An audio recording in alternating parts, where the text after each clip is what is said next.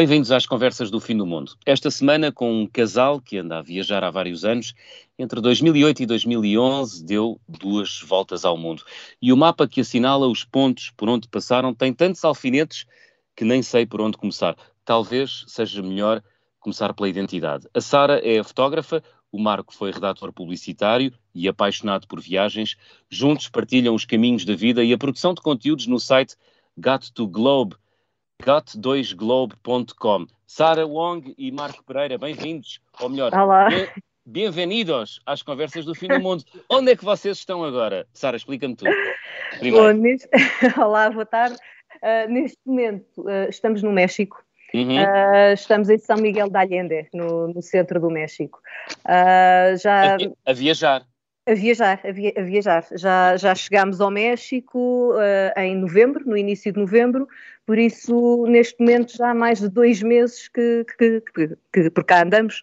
Já, já percorremos várias partes, no- começámos mesmo pelo sul do México, uh, depois voámos, fizemos um voo rápido até, até Chihuahua, no norte, e, e o último mês andámos o mês todo a passear pela Barra Califórnia. Foi tipo uh, o highlight até ao momento foi, foi a Barra. É, olha, É a pergunta clássica: como é que está o tempo no México nesta altura do ano? Ai, Marco. nesta altura está tá bom. Uh, Por acaso ainda ontem falámos nisso, porque choveu aqui em São Miguel de Allende ao fim da tarde e, ta- e estávamos a, a pensar quantas vezes é que tínhamos apanhado mau, mau tempo e foi a terceira. Ou seja, nós começámos no, nós começámos no Yucatão, na- no estado do Yucatão, numa feira uh, para que fomos convidados e aí choveu, houve um dilúvio uh, ao fim da tarde. Depois, agora na Barra Califórnia, em Guerreiro Negro, uh, lembramos, lembramos de ter apanhado, e num, pleno, num deserto muito, muito seco, no deserto viscaíno, apanhámos dois dias de muita chuva e de dilúvio e agora foi a terceira vez. De resto, é quase sempre bastante seco e, e solarengo. Uhum. Porquê o México? Porquê que foram uh, viajar para o México nesta altura do ano, Marco? Neste momento, vamos, há, há que, há que sublinhar que as escolhas não estão propriamente fáceis, porque, como sabemos, está o mundo todo, se não está fechado, está muito complicada a entrada na maior parte dos sítios, e dois dos países que têm eh, os procedimentos de entrada e tudo isso mais simplificados, um deles é a Costa Rica, o outro é o México e o outro é a República Dominicana. Nós, em novembro, recebemos o tal convite para, para participar na, na Feira do Yucatão e pronto, a, a ideia inicial nem sequer era ficar muito tempo, Uhum. mas depois começaram a aparecer outras oportunidades de fazer mais coisas. cons- fomos também convidados para uma coisa, para um, para um, um para fazer um itinerário eh, em Chihuahua que incluiu o famoso comboio da, das, barranca, da barranca, das barrancas del Cobre, que se chama. Chepe, Chepe Express. Que comboio é E- esse? Explica-me então. Ah, aquilo em espanhol chama-se Barrancas del Cobre e, e em inglês é o Copper Canyon. Ah, pronto, isto não é uma tradução direta, mas é assim, é, assim, é dessa maneira que, que o comboio é mais famoso. E fizemos a cidade de Chihuahua e depois ainda fizemos uma viagem de carro até Krill, para, passámos numa colónia de menonitas, tivemos uma tarde a falar com, com um ancião menonita, depois andámos às voltas em Krill, ah, Vamos fazer uma pausa na conversa. O que é o Menonita?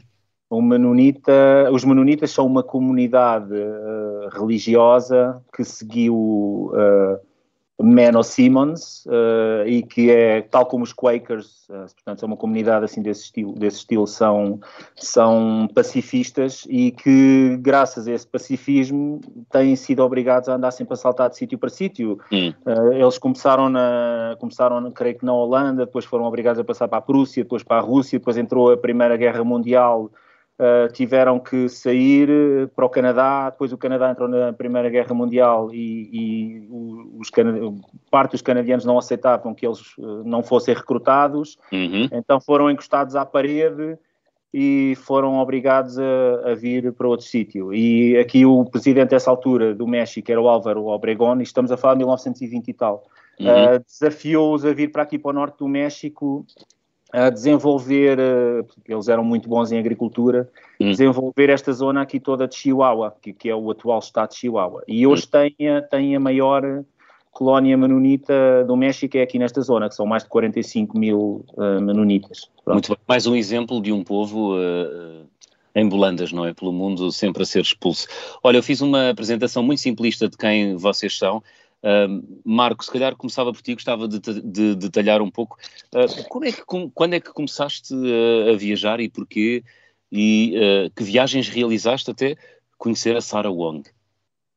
Bom, então, para ser mais ou menos resumido, eu, como muitas pessoas na Europa, fiz o primeiro Interrail por volta dos 16, 17 anos e depois comecei a ficar bastante viciado em, em fazer mais, não é? E, hum. e ao fim de mais três anos tinha feito quatro no total, pronto, e a partir daí já só praticamente pensava em sair, em viajar, era redator publicitário e pronto, e comecei a publicar noutras, comecei a publicar artigos de viagem com as fotos que fazia e daí começou a, a abrir mais ou menos a, a, as perspectivas de viajar mais. Uh, eu era redator publicitário, mas interessava muito fotografar e na altura fiz um curso pós-laboral, um primeiro curso no Senjor e foi uhum. aí que conheci a Sara.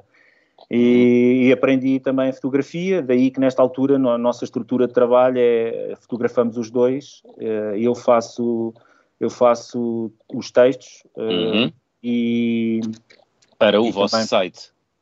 Para o nosso site também temos uma secção no que é o Destino Improvável do que está no Semanário Sol todas as uh, todos os sábados uhum. e, e, pronto, e fazemos drone também e vídeo e a partir desse momento que, em que conheci a Sara começámos a viajar e a publicar coisas em, em duo. Foi mais ou menos isso que aconteceu. Sara, uh, deixa-me saltar para a Sara. Sim, sim. Força. Sara, uh, já viajavas antes de conhecer o Marco? Sim, também, também. Uh, por questões familiares, o, o meu pai é chinês uh, e, e, desde muito, muito jovem que eu e os meus irmãos íamos à China para, para visitar a família do, do meu pai e para passar as férias grandes por lá. E, e, também da parte da minha mãe. A minha mãe, a família da minha mãe também está imigrada no, nos Estados Unidos e, e, da mesma forma também costumávamos viajar na, nas férias de Natal ou nas férias grandes para, para ficar com, com a família no, nos Estados Unidos.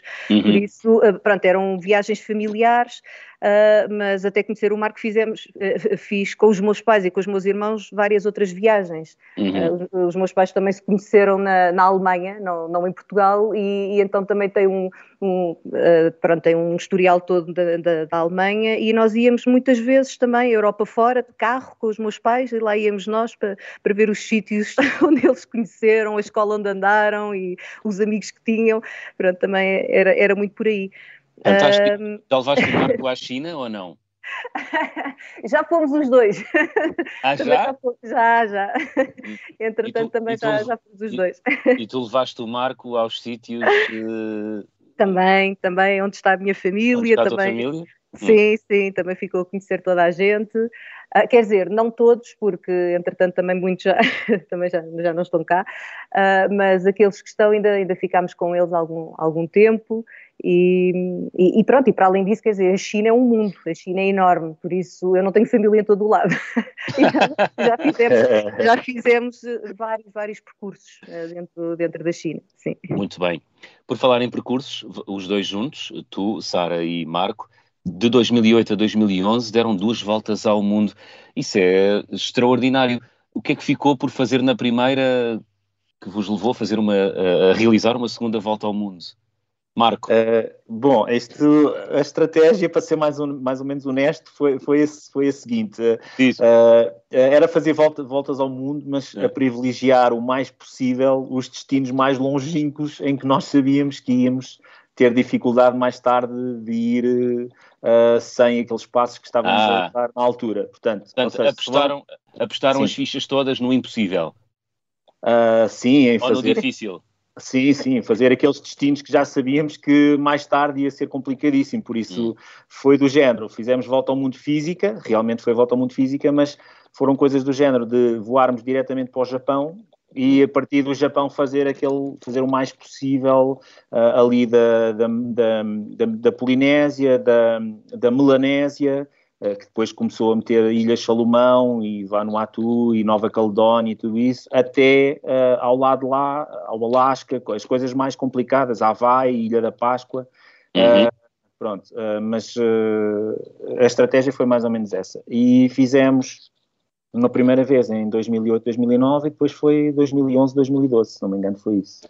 Fantástico. E dos sítios todos da primeira volta ao mundo, Sara, qual foi aquele que para ti foi mais uh, marcante, excitante? Uh, bem, fizemos tanta coisa.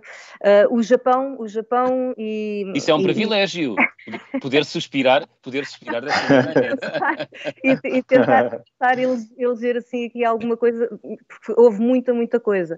Uh, o Japão vai ficar sempre na memória porque é assim, qualquer coisa, é ao virar da esquina, encontras sempre qualquer coisa interessante e diferente e que te dá vontade de fazer logo ali uma reportagem sobre aquilo, hum. porque é tudo tão diferente e tão...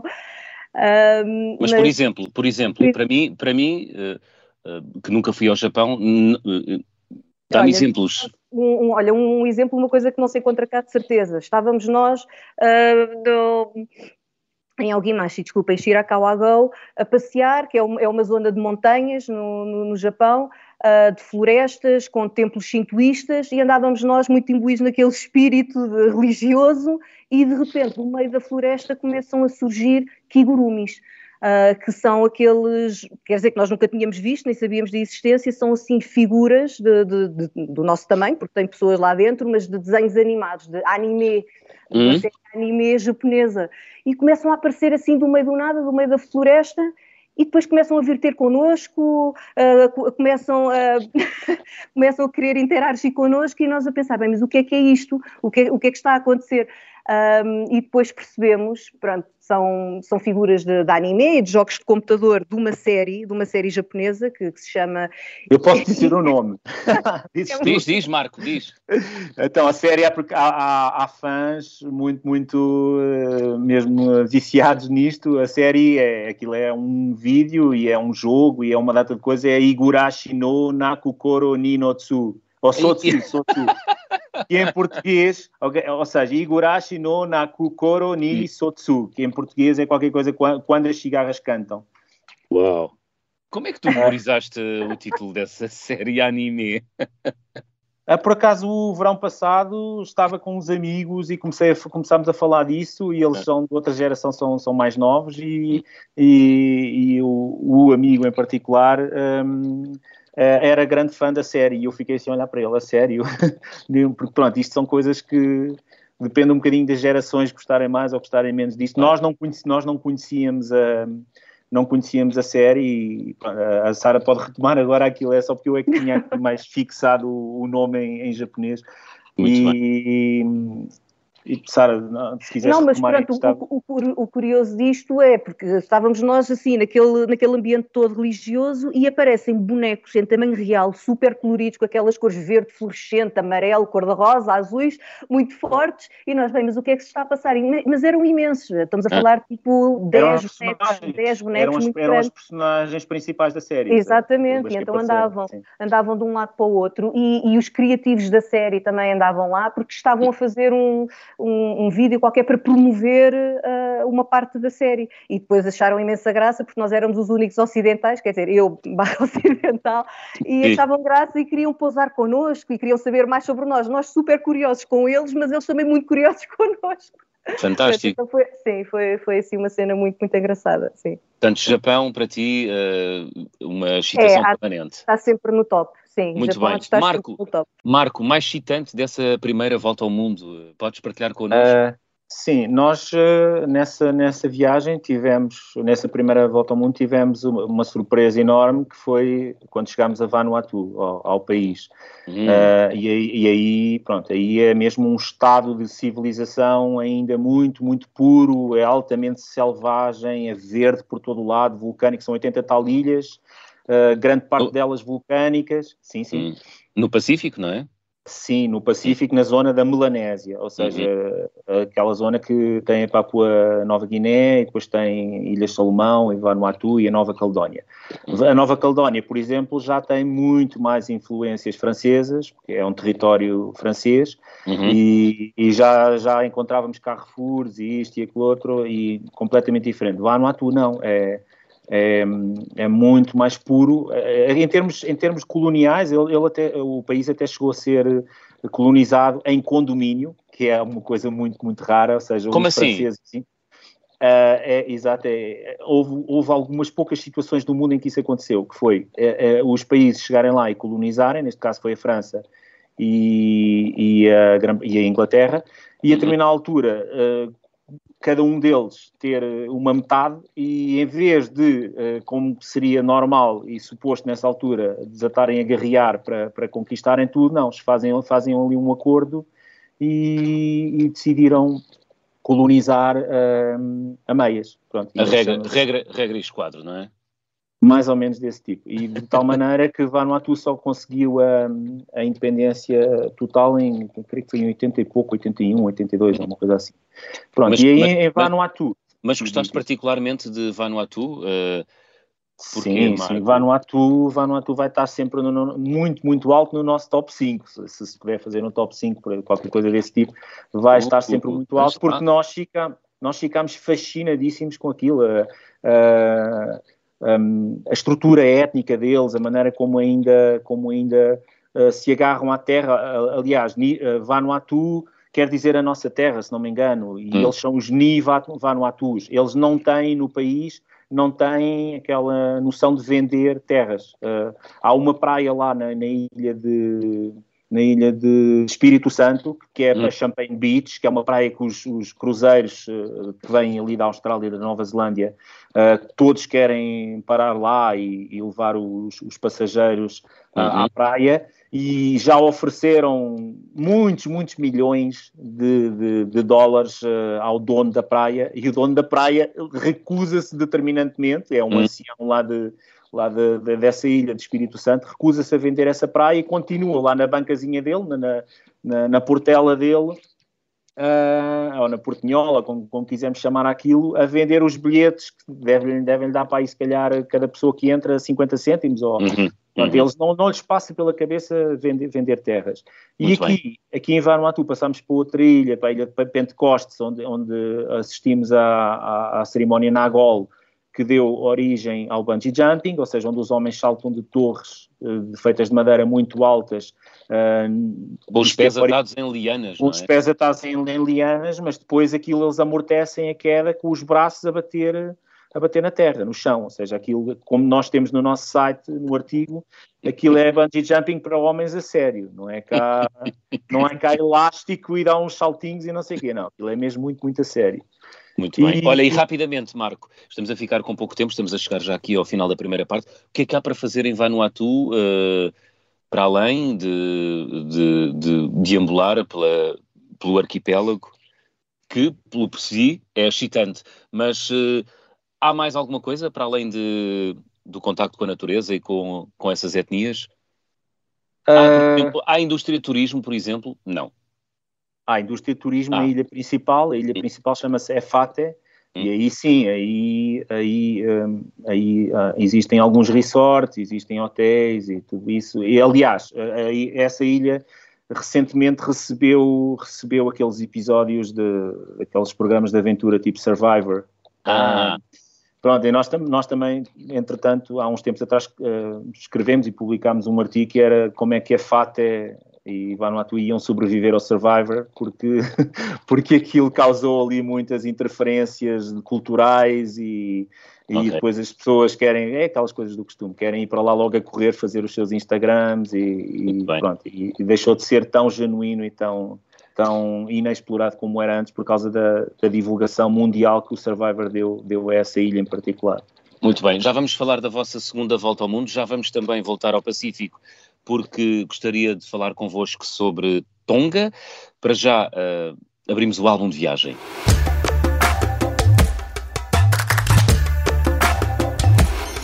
Sara e Marco, guardam algum objeto trazido das vossas viagens com especial carinho? Sara? sim, sim. Uh, nós não somos de, de, trazer muitas, muitas coisas, uhum. mas uhum. uh, a nossa primeira viagem juntos foi à Índia e, e, eu lembro-me que, pronto, já foi a, a, segunda vez que fomos à Índia, tanto o Marco como eu, mas foi a primeira vez que fomos juntos. Uhum. E, e, então tínhamos, é mais o Marco do que eu, tinha aquela ideia do, dos filmes de Bollywood. E, e, passávamos várias vezes à porta de, de cinemas um, e, e, andámos, olha, andámos a colecionar os pósteres dos filmes de Bollywood, que são ah, sempre muito, muito engraçados, super coloridos, assim, com, hum. com cenas do filme, assim, tipo faca e alguidar, assim, cenas românticas muito, muito estranhas. E, e, e, a verdade é que gostamos tanto deles que em casa os temos expostos na, na parede da sala.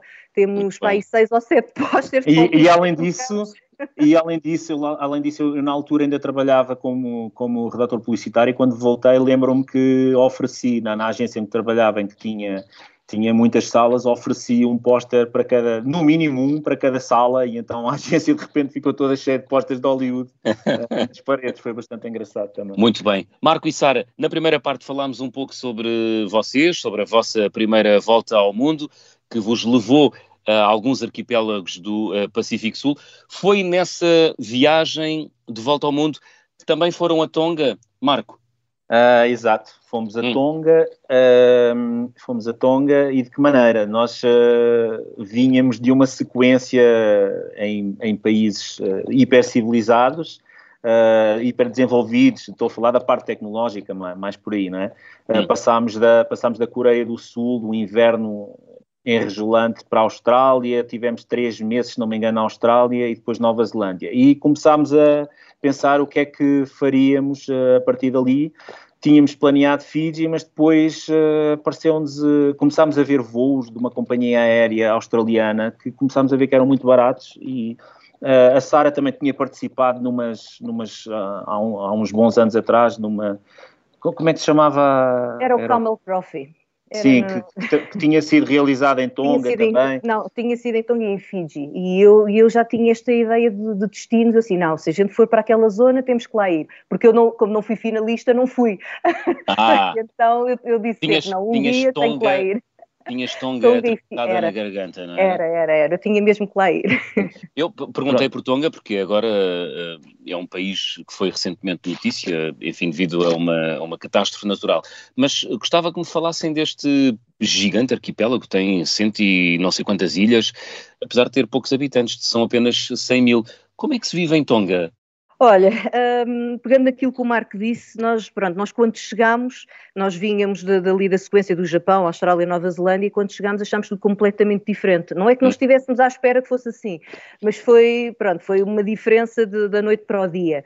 E depois chegámos ao aeroporto e começámos a ver, era toda a gente à espera dos familiares, porque há muitos imigrantes e era toda a gente a chegar a casa, uh, menos nós depois havia uma outra pessoa à procura de turistas, mas não havia assim tantos turistas, éramos nós, então vinha toda a gente ter connosco, venham, venham para a minha casa, fiquem connosco, etc e tal. Ah, e a questão do Welcome to the Kingdom, é, eles, eles lá fazem questão, passam logo ali a, passam logo ali a, o privilégio deles de dizerem que, que, nós estamos a chegar ao Kingdom, porque como não há mais nenhum Kingdom ali na, na Polinésia nem no Pacífico em lado nenhum, já, já todos desapareceram, uhum. uh, estavam sempre a impingir-nos a história do Welcome to the Kingdom, When did you arrive to the Kingdom, What do you reckon of the Kingdom, portanto estávamos sempre a levar com essa do, da monarquia, do, do, reino, a falar com eles. Portanto têm orgulho, têm orgulho uh, Muito. o facto de serem uma monarquia, uma das últimas, se não a última monarquia do Pacífico, é isso? É a única. É a única. Já, não, já não há mais. Eh, o Havaí acho que ainda, ainda, ainda durou um bocadinho, mas depois os Estados Unidos uh, incorporaram. Hum. Agora, ali, o, o, que aconteceu com Tonga foi por alguma razão. Pronto, andou lá o Sr. James Cook e o, e o Tasman e todos esses exploradores, mas por alguma razão eles conseguiram sempre evitar ser governados por. Por colónias europeias uh, e, e, isso fez com que mantivessem sempre a, a monarquia deles. Uh, as únicas interferências que foram tendo aqui e ali foram missionários que, uh, que, que, que, levaram para lá as religiões que eles agora não, não é uma única, tem três ou quatro que são mais influentes uhum. e que, que, que, que, os, que os ajuda também, ajuda um pouco a, a manter a, a, cultura completamente uh, genuína que eles têm, porque depois encontram-se na, nas missas e, e, levam sempre aqueles, aqueles trajes que também nos fascinou imenso chegar ao aeroporto e vê-los todos à espera dos familiares que vinham de, de, da Austrália e da Nova Zelândia naqueles uh, tupenus e tal ovalas, que os tupenus acho que são as, espero, espero não estar a dizer mal, creio que é tupenu, são as, as saias que eles usam de, de tecidos vegetais, de, tipo umas coisas que parecem um sisal ou qualquer coisa desse tipo. Porque há uma grande, há uma grande diáspora, não é? De, de tonganeses na Austrália e na Nova Zelândia. Aliás, há um muito famoso que é o, o jogador de rugby, não é? O Iona Lomu, que é, Lomu, sim, sim, que é descendente de tonganeses. Sim. Não, o Lomu, o Lomu é um bom exemplo do volume normal do, do, do, dos tonganeses. Nós também publicámos há uns tempos um outro artigo sobre. Mas pronto, o, nem todos são, são obesos, mas há, há nós publicámos um artigo porque eles, eh, a partir do momento em que começaram a entrar em interferências eh, culturais ocidentais, começaram a ter muitos problemas com a alimentação, deixaram, deixaram de, de, de ser tão fiéis à alimentação que tinham antes e já, já, já de si geneticamente são pessoas muito, muito grandes, ao ponto de nós, pela primeira vez, quando voámos de, da Nova Zelândia para lá, temos visto uh, quase de uma forma predominante no, no, no, no avião pessoas que não cabiam bem nos assentos. Pronto, isso foi, deixou-nos logo bastante impressionados. Além disso, também nós voámos, nós voámos, ah não, eu já não sei se isto foi no voo de Tonga para Fiji ou se foi para Tonga, mas voámos com a equipa de rugby Fiji e também era a mesma coisa, apesar de serem todos muito, estarem todos muito em forma e isso, uh, também eram, eram enormes, não, não cabiam, mal cabiam nas cadeiras. Vocês ainda se lembram do que é que se come em Tonga originalmente?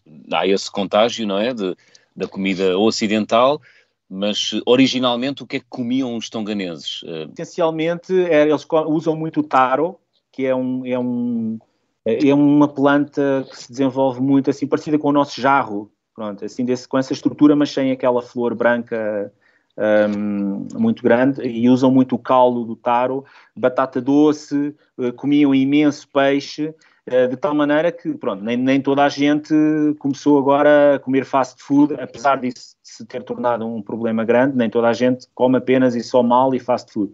Eu lembro-me nós quando andávamos em Tongatapu, que é a ilha, a ilha mãe, a ilha principal, onde está a capital Nuku'alofa e, e onde está o, o, o, trono da monarquia e tudo isso, uhum. uh, lembro-me que quando a maré ficava vazia, nós víamos género de uh, mini exércitos de pessoas a vasculharem uh, o, o, areal que ficava para trás, as poças e as rochas e, e tudo isso, e eles fazem ali uma coleta muito, muito intensa de, de moluscos, de crustáceos e tudo o que apanham ali, povos e pronto, todo esse tipo de coisa. Agora, a questão está em que a determinada altura entraram, entraram fornecimentos de, de alimentos, eles, eles, começaram a usar muito uma coisa que os neozelandeses oportunistas começaram a exportar para lá, que são as chamadas mutton, mutton, uh, mutton flaps, que aquilo é ali uma zona de, de, de, dos ovídeos, das ovelhas, uhum. que, têm, que têm ali muita gordura e os tonganeses com, mal preparados para esse tipo de coisas começaram a consumir muito isso, ah. muitos, refrigerantes, muitos refrigerantes, uh, muitas coisas fritas e começaram a, a, Pronto, e isto a determinada altura deixaram de se dedicar tanto à pesca, de tal maneira que os pescadores têm, começaram a ter dificuldades em, em, em escoar uh, o peixe que antes era, era, estava na base da alimentação toda. E daí que, pronto, agora ultimamente há, há muitos problemas de, de, diabetes e de problemas de, relacionados com, com, com o coração e coisas assim desse tipo. Muito bem. Vamos avançar, vamos saltar para a vossa segunda volta ao mundo. O foco qual é que foi? Portanto, na primeira, ir a sítios que provavelmente nunca mais uh, teriam a oportunidade de ir. Uh, na segunda volta ao mundo, o que é que privilegiaram? Colocaram o foco onde, Sara? Não, o, o, foco foi, foi o mesmo, porque foi parecido, muito... foi muito parecido. é porque fica tanta coisa para, para ver e para, e para visitar que nós decidimos vamos fazer exatamente a mesma coisa. Mas não e, foram aos mesmos sítios, ou foram? Não, não, não. Uh, houve, houve, não, não, houve alguns países que repetimos, mas, mas nunca, nunca fomos aos mesmos sítios, isso hum. não. Repetimos ah. Nova Zelândia, por exemplo, repetimos da Austrália, porque são, pronto, a Austrália é muito vasto e havia coisas que queríamos fazer, repetimos Nova Zelândia também, mas depois, por exemplo, na Polinésia, naquela zona toda do Pacífico, já não, aí já fizemos coisas... Foi tudo ilhas, sim, eh, entre Melanésia e Polinésia fizemos, fomos a, a destinos completamente diferentes. Mas, mas eu nesta segunda viagem, apesar de já não ser no Pacífico, uh, eu destacava o Alasca, porque nós fizemos o Pacífico do não, lado também é no Pacífico. Também, também é, é no Pacífico, mas já do lado lá. Sim, não é no meio, não é assim? E, e, e o Alasca mas... também é, é, outro dos destinos que, pronto, nós saltámos, ah, se não me engano, foi da, da Ilha da Páscoa para o Alasca, já, já não tenho a certeza absoluta. Grande salto. E, foi, foi. Aliás, com uma escala em Phoenix, se não me engano, uhum. e, depois diretamente a Anchorage. Mas por, uh, o, que é, o, o, que é que te fascinou no Alasca, Sara? Ah, no Alasca tudo. Nós chegámos na, a meio do verão. Em que nunca é de noite. E então só isso já é completamente incrível. Eu lembro-me nós, o, o voo que fizemos de Phoenix para Anchorage, já não sei se saiu ao fim da tarde, mas era, era de noite, nos Estados Unidos era de noite. E nós, quando chegámos ao Alasca, era de dia, mas, mas não, não foi porque chegássemos de manhã, nós chegámos durante a noite, mas já era, mas era de dia, ficou de dia pelo meio. Hum. Um, um dos últimos redutos de um dos últimos redutos selvagens do planeta, não é? Uh, foi isso que fascinou? foi também foi também. Uh, nós pronto, tivemos quase um mês no Alasca e uma das coisas mais incríveis que, que fizemos foi, foi fazer um, um tour à, à ilha de Katmai, uh, onde fomos uh, visitar o, os, os, ursos, os grizzlies, os grizzlies. Uhum.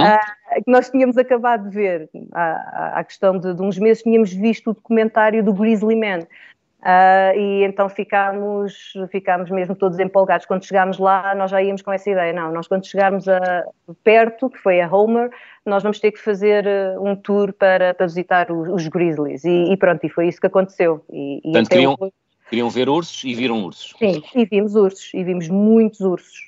Pronto, foi um, foi um tour espetacular, porque sai, de, sai da avioneta de, de Homer, é, um, é, uma avioneta que aterra no meio da praia, tudo muito controlado, quando a maré está vazia, e depois o intuito é mesmo ver os ursos. Uh, pronto, não, sem perigo nenhum, é tudo muito organizado, um, é um briefing muito, muito extenso, mas não, não houve perigo, porque como estamos em época de, de verão, Uh, os ursos estão bem alimentados, têm imensa comida, por isso não se preocupem. A barriga cheia de salmão, estão com a barriga cheia de salmão, não há grande.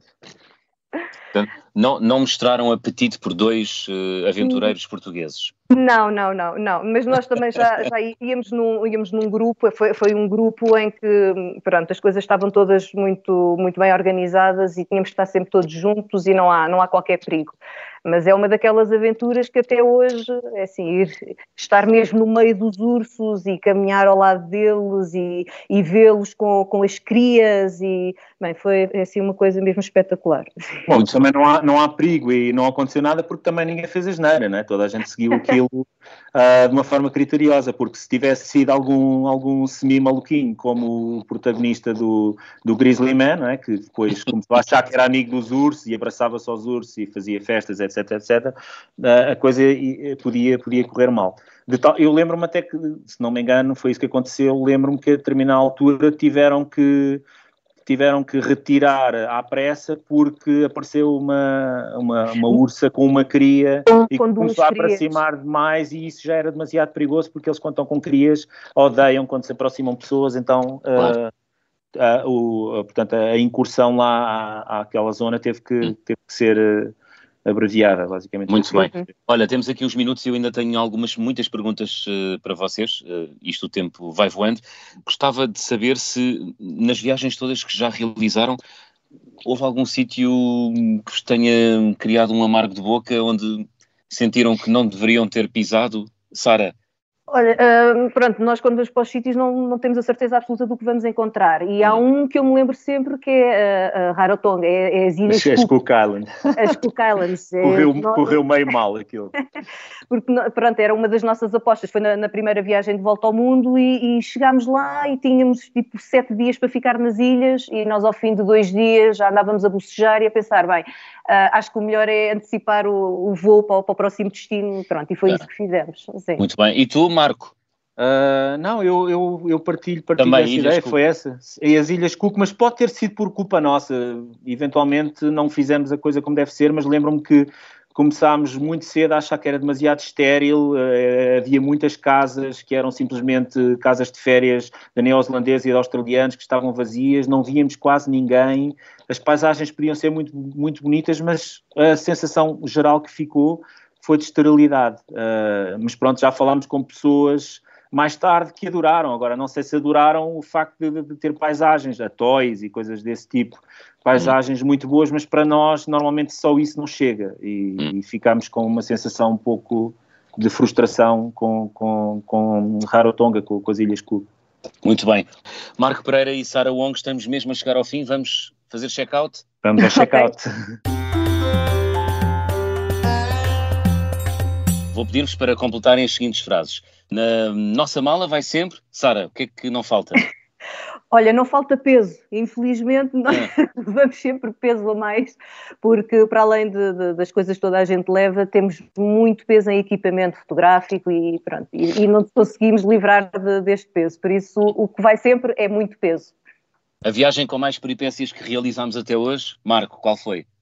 Bom, aí vou ter que voltar a Vanuatu porque foi peripécia atrás de peripécia. Tivemos a cerimónia na Agol, tivemos a ascensão a Bote, com uma aldeia onde nos foram mostrar uh, lugares em que eram usados para cerimoniais uh, canibais, subimos a vulcões, foi, foi pronto. Isto, isto são só alguns exemplos, houve muito mais coisas e, e foi ah. Vanuatu.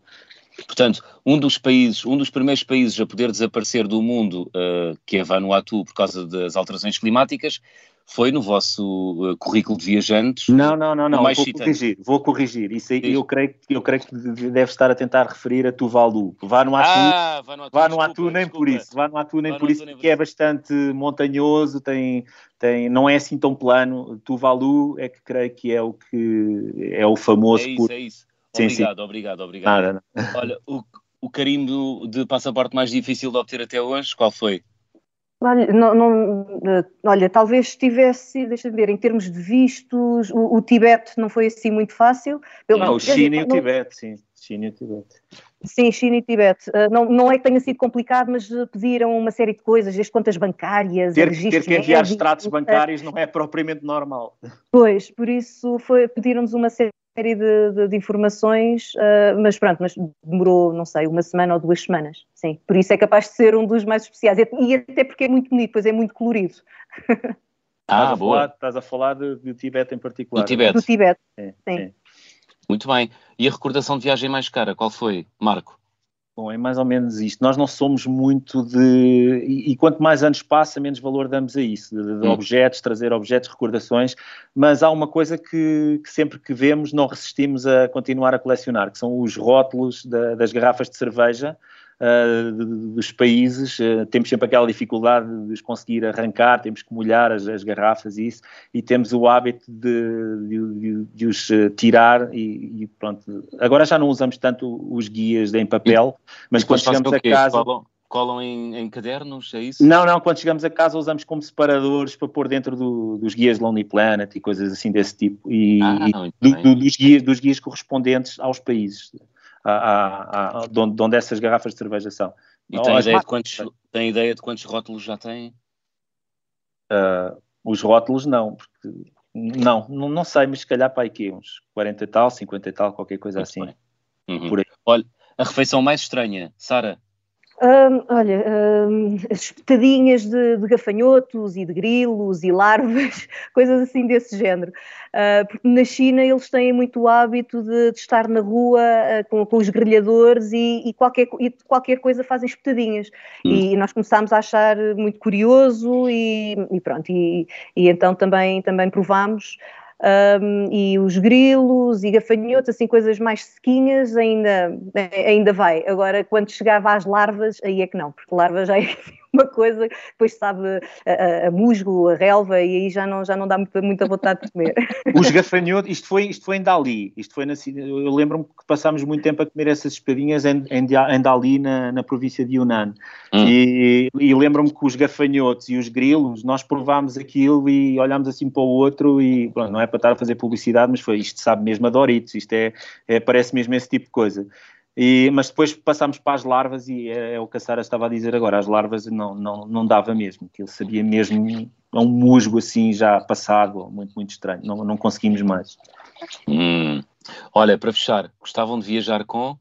Uh, gostávamos de viajar essencialmente com menos peso e apenas uma, uma mochilinha pequenina cada um, porque estamos uh, cada vez com mais problemas, porque por causa do equipamento fotográfico e de, agora já é mais o drone, mais isto e mais aquilo outro, uhum. cada vez mais temos mais peso, dá mais complicações e depois começa a causar danos, uh, hérnias e isto e aquilo outro nas costas e e, nós até, por acaso, quando estávamos a falar nisso, até nos lembramos. Fizemos em, há uns anos, há uns poucos anos atrás, fizemos o circuito Anapurna do Nepal uhum. e víamos, víamos toda a gente tranquilíssima com os seus 8 ou 9 quilos, uh, que é o aconselhado e que é o normal para não se ter problema.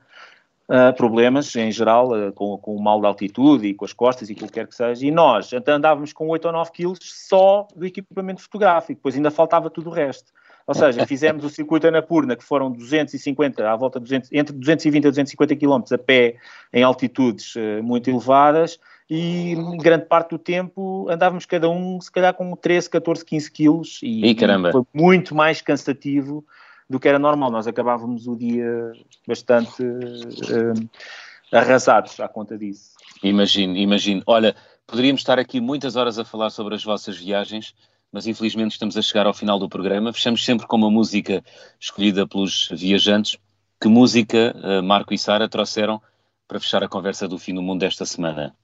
Então, nós escolhemos, pela razão de andarmos uh, agora aqui pelo México, uh, e, e, mais ou menos quando começámos a falar uh, no programa, andávamos na zona de Real de 14, que é na, na província, no estado de, de São Luís Potosí, que, que, ficou, pronto, foi, foi uma, uma, povoação que se desenvolveu muito por causa de, das minas, de, lá na, nessa zona de, de prata, e, e, mas já, já, já pelo facto de andarmos nesta região, eu já andava há, há muito tempo a, com vontade de ouvir, uh, de explorar melhor os Calexico, que são uma, uma banda de Tucson, no Arizona, e que gostam muito de, de, criar temas com este imaginário, com este imaginário sonoro aqui do, do México, e então nós escolhemos o, um tema deles que se chama Minas de Cobre for Better Metal. E, muito bem ilustra bem aquilo que andamos por aqui a fazer. Muito bem. Marco e Sara, muito obrigado por terem vindo às conversas do fim do mundo esta semana. Obrigado nós, muito obrigado. Obrigada. Minas de Cobre, dos norte-americanos Calexico, a fechar a conversa do fim do mundo. Regressamos na próxima semana, neste horário, até de hoje a oito dias. Boas viagens.